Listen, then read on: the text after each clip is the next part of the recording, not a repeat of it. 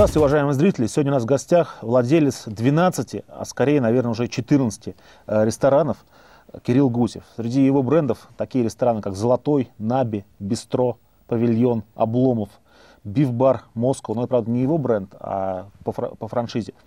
«Остерия», «Монтироли», «Астерия», «Дикомпания», «Пиццерия Централе», «Астерия», «Оливетта», «Казан», «Бифбар», «Жуниор». Не ошибся ни в чем? Как называются два новых э, ресторана? Ну, собственно, это еще одна, еще одна пиццерия Централи, достаточно демократичная, и еще один бифбар Джуниор, но уже как полноценный ресторан, а не как часть основного бифбара. Buonasera. Комистей. Перфетто. Мольто боно. Рада тебя видеть, спасибо, что пришел. У нас все рестораторы были. Э, Ты Делос еще остался. Кирилл, вы не член Единой России? Еще раз? Вы не член Единой России? Нет. Я вообще очень аполитичный. Ресторатор должен быть аполитичным. Ну, Я не считаю- обязательно, не всегда и не а везде. то члены другой партии не пойдут. Оппозиционный. А, а, да, расскажи нам это самое, почему итальянского такого уклона много? Ты в Италии часто или... Ну, мы все любим Италию, все там бываем. Это оттуда или, или какие-то более специфические есть для этого причины? Ну, здесь на самом деле две в- причины, которые обе лежат на поверхности. Во-первых, э, я сам являюсь поклонником Италии, очень люблю эту страну, кухню, атмосферу, все в комплексе. А во-вторых, э, итальянская кухня, она в последние там 10-15 лет, ну, по сути, столько, сколько имеет э, возраст ресторанный рынок российский, она наиболее востребована, наиболее э, популярна и наиболее стабильна и не подвержена всяким всплескам там, модности, сезонности и так далее. Даже лучше суши вот этих японских. Однозначно. Мне такое, если верить глазам своим, то по-моему, все, все едят суши уже в этой стране. Или там Едят, японское там едят. какое-то. Ну и что? Все, а итальянского больше все-таки, да? Да, во-первых, больше, во-вторых, э, стабильнее, потому что все-таки суши это ну, немножко не наша еда. Она привозная, она имеет э, иллюзию восприятия как здоровой пищи и так далее, и так далее, и так далее. И тем не менее, все-таки ближе нам по менталитету, по духу, по генетике, наверное, это все-таки итальянская кухня. И она гораздо более разнообразна, чем японская, по крайней мере, та, которая представлена в Москве. А когда ты начал бизнесом заниматься? С какого года? Расскажи про себя. Родился я в Москве, а начал прицеливаться к ресторанному бизнесу еще, наверное, на первом курсе института. Мы с моим партнером, который у меня, кстати, вот я не владелец, а совладелец, потому что у меня есть партнер, а, которого мало кто знает, просто в силу его непубличности, который у нас занимается всем бэк-офисом. Я, так сказать, внешней частью, а он всей внутренней. И вот мы с ним а, познакомились, стали друзьями и партнерами фактически на первом курсе института. Мы когда поступали, это был еще Московский финансовый институт, а когда заканчивали, уже был ГФА, Государственная финансовая академия. Коллега. Вот. И у нас вообще банковское прошлое. Мы в 2000 году продали все свои активы. И на тот момент у нас был То один... есть мы с тобой поменялись. Я из ресторана в Да, банк, да, а ты да, из да. банка в ресторан. Примерно, да. У нас был ресторан Обломов к тому моменту и издательский дом. А, То есть два таких коммерческих актива. Мгм. И партнер стал заниматься издательским домом. А я как стал- зовут все-таки, хоть он и не публичный, назови. Иван Бронов. Иван Бронов. Да. А издательский дом, он достаточно известный. Это Парлан, который... Самый первый журнал, который он издавал, это а, в оригинале назывался Мейзон Францесс, потом Мезонин русифицировался, потом Офисель, ну и так далее, вся линейка, и заканчивая вот последним э, Топ-Гиром. И несколько лет назад мы его продали. Вот. И он стал заниматься, а, скажем так, контролем над а, деятельностью издательского дома, а я, а, по сути, контролировал единственный на тот момент ресторан «Обломов», который а, в этом году отпраздновал свое десятилетие. И, э, На Пятницкой. На Пятницкой, да, совершенно верно. И э, первый ресторан, который мы открыли самостоятельно, это было там через пару-тройку лет, это был Фиш, потом Павильон, ну и так дальше. Почему мы прицеливались к ресторанному бизнесу? Потому что наша с Иваном совместная партнерская работа, это мы на втором курсе института работали в кооперативном кафе, мыли посуду. Прицеливались, прицеливались, да. А издательский дом продали теперь, наверное, наверное, счастливы? Это еще один коллега сидит по другую сторону. Это- Э, Главный редактор журнала Этот «Финансы». неликвид тяготел над нами лет, наверное, 10 или 12. И, наверное, дня не было и месяца, чтобы мы не обсуждали тему его продажи. Когда, наконец-то, мы от него избавились, мы так в добрый путь только сказали.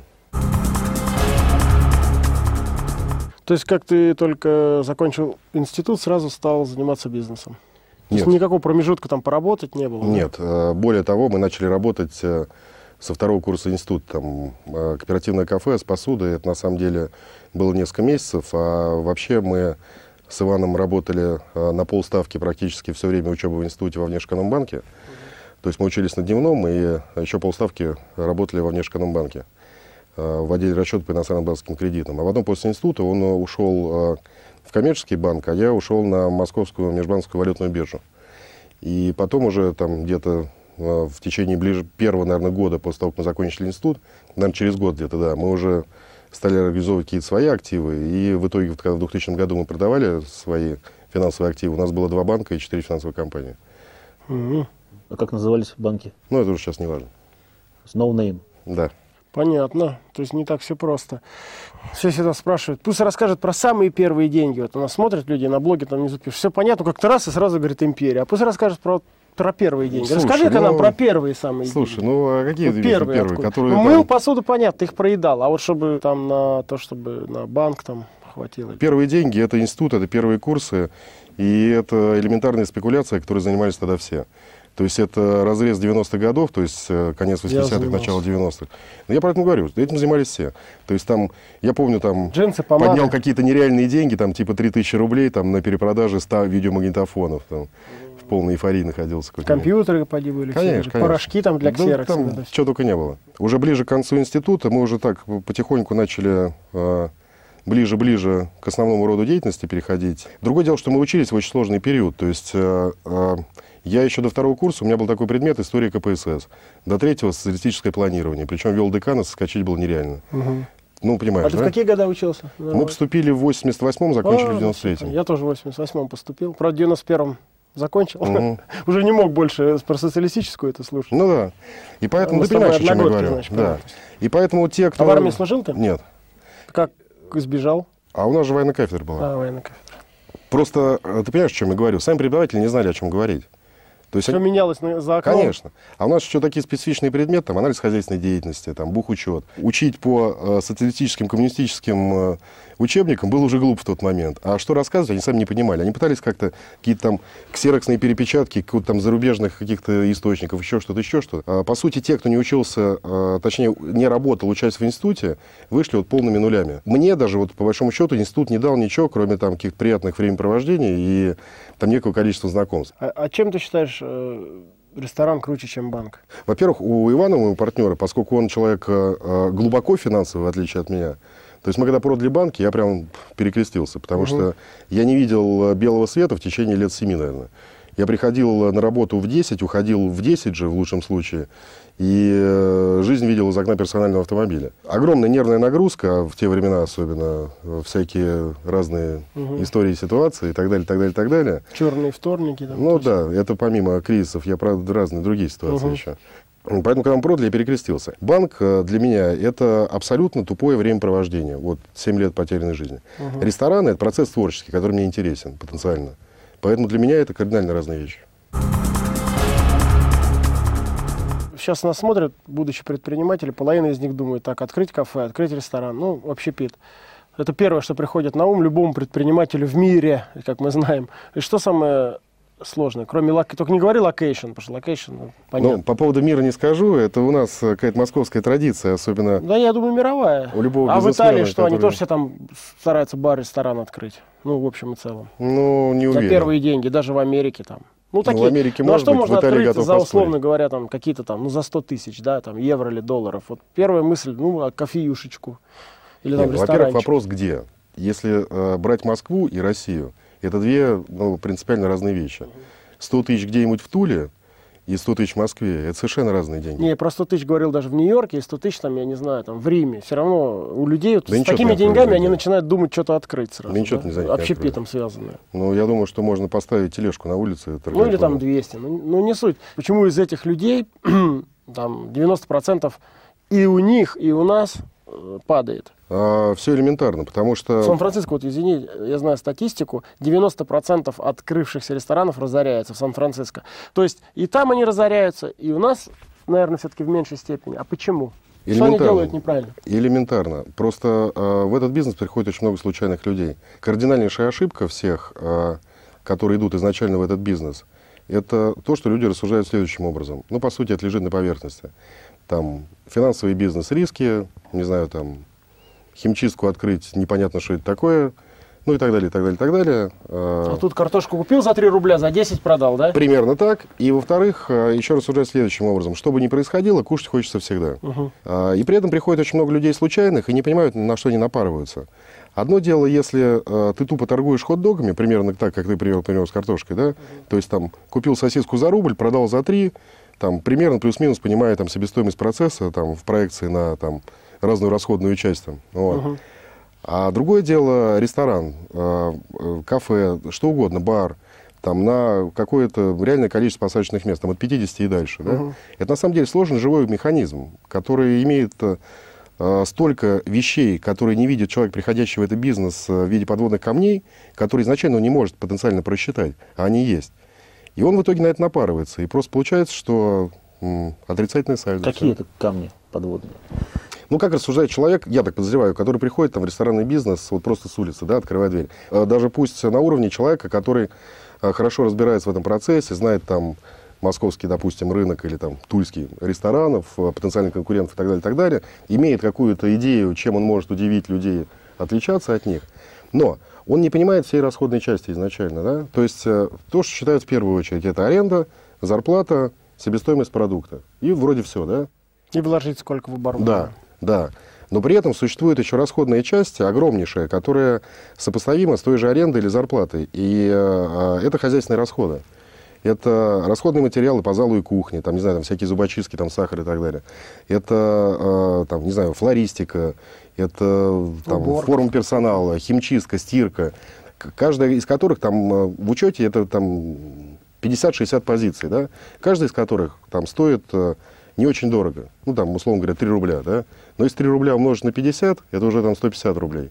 И в сумме может получаться так, что у тебя расходная часть будет превышать.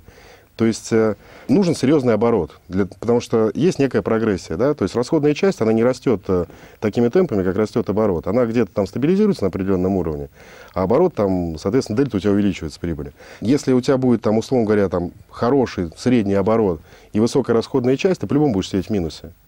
И вот минус месяц раз, минус месяц два, все грустнеют, начинаются панические настроения, день закрывается. А чем они несут опасность для нас, для профессиональных игроков? Потому что Подтягивает постоянно. Совершенно верно. Любое заведение, какое бы оно было, хорошее или плохое, не открывалось, потенциально оно там одного, двух, хотя бы трех, там, 10 человек оттянет. Ну, хотя бы вот просто на сегодня. Там, а другой открыл завтра, он завтра оттянет. Плюс персонал. Как правило, заведения, которые новые открываются, они перетягивают откуда-то людей. А перетягивают за счет чего? Больше платят.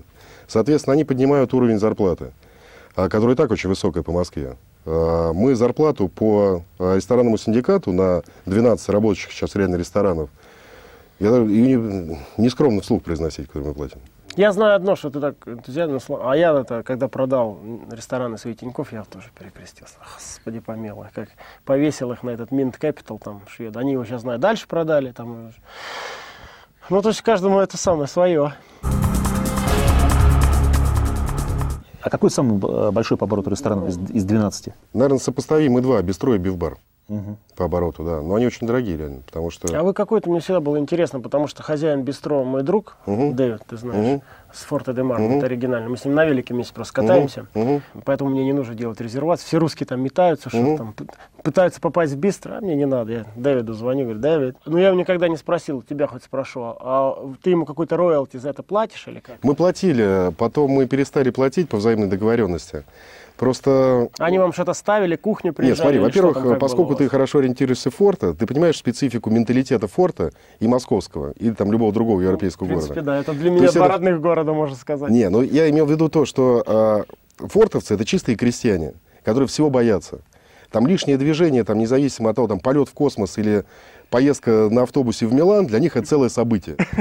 А тут открылся ресторан в Москве. Он в полном шоке, он не понимает, что происходит. За ним еще семья эта огромная стоит, которая все во все стороны На самом деле, тянут. одна из самых богатых семей Форты, И это здорово. если не самая. Да, но они там на семейном совете, наверное, обсуждают все. И вот там, то есть э, изначально мы, когда с ним договаривались, причем, э, кстати, э, что э, может быть удивительно, предложение открыть ресторан совместно поступило от него. То есть не я ему предложил, а он мне.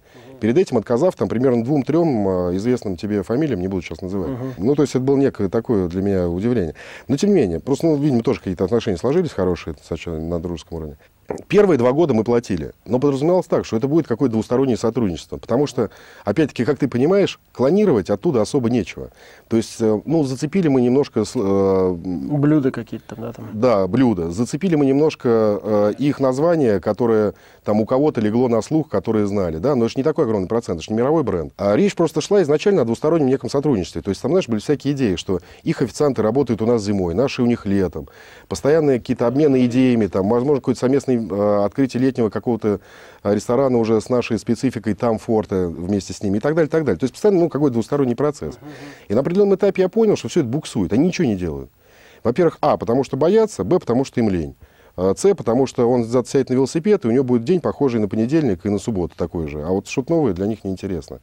И я ему говорю, Давид, ну как? Он говорит, ну, наверное, да, платить не за что. Ну и все, собственно. То есть, исходя из этого, мы делаем вывод, что русские мы более предприимчивые, чем итальянцы? Абсолютно. Ну, у них, конечно, вот эта семейственность, она давит. Если Да. папа делал так, Да. а, ну, я в Италии тоже, конечно, Я думаю, что там даже в данной семье, там э, даже мама их всех а, нахлобучивает. Меня последнее, что убило, у меня знакомый есть хороший, он главный э, в мире э, фотограф велосипедистов Мгм. гонок, он знаменитый, знаменитый фотограф, вот, э, ну, номер один в мире, и он фотографирует. А последний раз я смотрю, э, фотографирует такой молодой мальчик меня, чик-чик, я говорю, а- а- и он рядом стоит. Я говорю, подожди, а это кто? Он говорит, сын. Я говорю, слушай, а он что, тоже фотограф? Он на меня сделал такие глаза и сказал, а, а кем он еще может быть? Я говорю, ну, может, там, я не знаю, там, лоер, адвокат, учитель, там, повар, не знаю. А он так меня смотрит и совершенно искренне не понимает, а кем, собственно, может быть его сын, если он фотограф. Сейчас сформировались четыре ресторанные группы у нас в России. Ты сказал, Новиков, там, Бегинза, Делос и твоя, да, вот Мгм. четыре. Ты считаешь, что вот они так и останутся, костяк, или ты считаешь, все, эти, эти четыре группы поделят рынок? Ну, на самом деле, время покажет. Э, В принципе, э, задел этих групп достаточно высок с тем, чтобы их кто-то мог серьезно подвинуть. Другое дело, что они, э, все эти группы, они достаточно серьезно отличаются. Там, скажем, Делос – это небольшое количество ресторанов, но... э, Авторские такие. такие. Да, вот именно. э, С делосовским подходом к интерьеру. То есть за это вот ему надо памятник ставить э, при жизни. Потому что там... Но он и стоит есть на спорные, Пушкинской, есть, там, спорные, есть спорные там, моменты, вопросы, которые можно обсуждать, там, с точки зрения нравится, не нравится, там, по поводу еды, там, атмосферы, еще что-то, еще что-то. Но что касается интерьера, это вот просто вопросов нет. Это музей. А что касается Новикова, то это гуру, человек-бог ресторанного бизнеса, наверное, которому тоже надо ставить памятник при жизни, который, по сути, вот его сейчас обвиняют в клонировании, да, что он там, сам себя начинает клонировать. Ну, в принципе, готов согласиться, наверное, это так. Но, тем не менее, это человек, который э, практически все вещи, которые есть на российском ресторанном рынке, он сделал сам первый. И э, то, что он там где-то в чем-то себя клонирует, там, ну, возможно, да. Но при таком Ну, он гипер- здесь был, сидел и рассказал, что уже невозможно ничего придумать, Конечно, все придумано. конечно. Другое дело, что э, он, наверное, достаточно четко представляет просто, какой продукт востребован. И Если он даже что-то продолжает клонировать в каком-то определенном месте, но э, с учетом его опыта, чутья и фантазии, э, вероятнее всего, что именно это там и надо делать по большому счету. Я вот недавно читал интервью с одним э, молодым человеком, одним из э, самых модных э, московских трендсеттеров. И вот он в своем интервью говорил, что мастодонты, ну, не знаю, там, кого он персонально имел в виду, ресторанного бизнеса, они продолжают клонировать тупо свои заведения, повторяясь, делая одни и те же ошибки. И при этом он же сказал, что, по его мнению, в Москве не хватает ресторанов, что их должно быть там, ну, условно говоря, в сто раз больше на душу населения, чем есть сейчас. А вот э, готов поспорить и с одним, и со вторым моментом. И более того, мне кажется, что вот те молодежные вещи, вот просто вот опять-таки возвращаясь к вопросу по поводу молодежи, да, Будет ли она которая- наступать на вас, да? да. А, ну да, они делают вещи. Они создают тусовку. То же самое, что в свое время делал Новиков. Но он создавал тусовку на дорогом продукте, они создают тусовку на дешевом. Они нагоняют туда студентов, а, которые сидят со стаканом воды целый вечер. Народу много, вопросов нет, но бизнеса нету. Последнюю сеть, четвертую, ты не упомянул. Всех ты так оценки дал? Гинза. Гинза, ну, а, честно говоря, я... У них две пассионарные фазы, то, что когда сказал в Твиттере, написал, что у Аркаши, при всем уважении, у него такая пассионарная фаза, так, завершение такая пенсионная, а у этих такой рост. Они вот прям прут вообще, куда ни приди, что-то опять Гинза, опять Гинза. Ты что такое? Я за неделю в двух новых ресторанах был. Лично для себя я не считаю их серьезным конкурентом с точки зрения профессионализма подхода. А, С точки зрения там, оттока людей в эту группу, да. С точки зрения профессионализма подхода нет. Они идут по пути количества, причем а, а, гипертемпами. Да, такого шокирующего, я бы сказал. Да. Я как бывший ресторатор, э, Да. шокирует их темпы. И очень грамотно выстраиваемая политика масс-медиа а, пиара собственного имени. Вот все опять-таки такие Гинза, Гинза, все говорят Гинза, да? Ну ты просто возьми, тупо составь список их ресторанов. Ну там будет штук 15-20, наверное, московских, да? Есть ли хоть один ресторан а, городского уровня? Ну, Блэкбери, может быть. Я Может быть. Ну, бар такой прикольный. Да, ну прикольно. Но это не городского уровня ресторан. Центрального округа, не знаю, там еще что-то. Но это не городского уровня ресторан. Там Как- какое определение городского уровня? Как Пушкин, А. кафе Пушкин? примерно, да. А у вас да. какие э, городского? Обломов? Мы получили лавровый лист как лучший ресторан за бистро. Мы получили лавровый лист как лучший ресторан за бифбар. Бистро и бифбар а, это рестораны городского уровня абсолютно. Это вот а, а, например, делать там еще один в Москве абсолютно бессмысленно, потому что он один. Ну, кстати, где-то я слышал это. Он такой один. То, за что получал Аркадий, то, за что получал Делос, это рестораны городского уровня.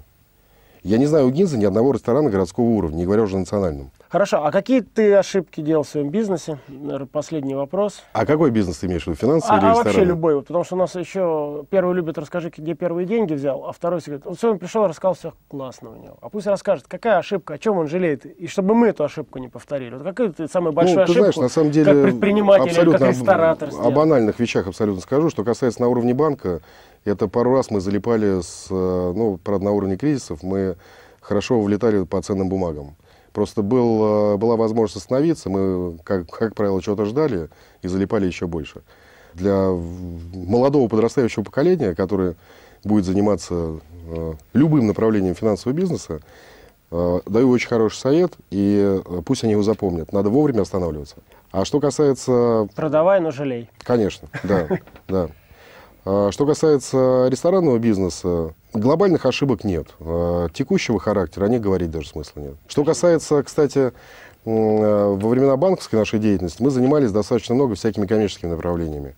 И практически все они были неудачными. То есть мы торговали «Жигулями», иномарками, там, какими-то «Субарами», там, у нас были совместные предприятия, там, натяжные потолки из Франции, обогреватели там еще откуда-то, и так далее, и так далее, и так далее, включая там издательский дом, и все они были неудачные.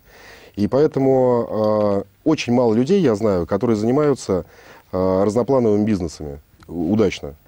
А, как правило, вот э, если человек э, занимается хорошо одним направлением, он плохо занимается другим. Поэтому не надо искать счастье на стороне. Понятно. Кирилл, мы заканчиваем программу на традиционной рубрике. Посмотрите, пожалуйста, в эту камеру и увидите там молодого начинающего предпринимателя и дайте ему совет. Совет очень простой на самом деле. Э, То, о чем я э, всегда вспоминаю, но тем не менее наступаю всегда на одни и те же грабли, лучше учиться на чужих ошибках, а не оплачивать эти ошибки из своего кармана. Не надо переоценивать свои э, возможности с точки зрения «у него не получилось, но у меня уж точно получится». Делать правильные выводы из разных неправильных ситуаций. Спасибо большое, Кирилл, и желаем тебе побольше посетителей во все твои рестораны, и чтобы у тебя прибыль валила, и еще какие-нибудь вкусные открывай. Мне присылай приглашение. Ты Хорошо. знаешь, мы всегда с женой приходим к тебе Обязательно. на открытие. Спасибо.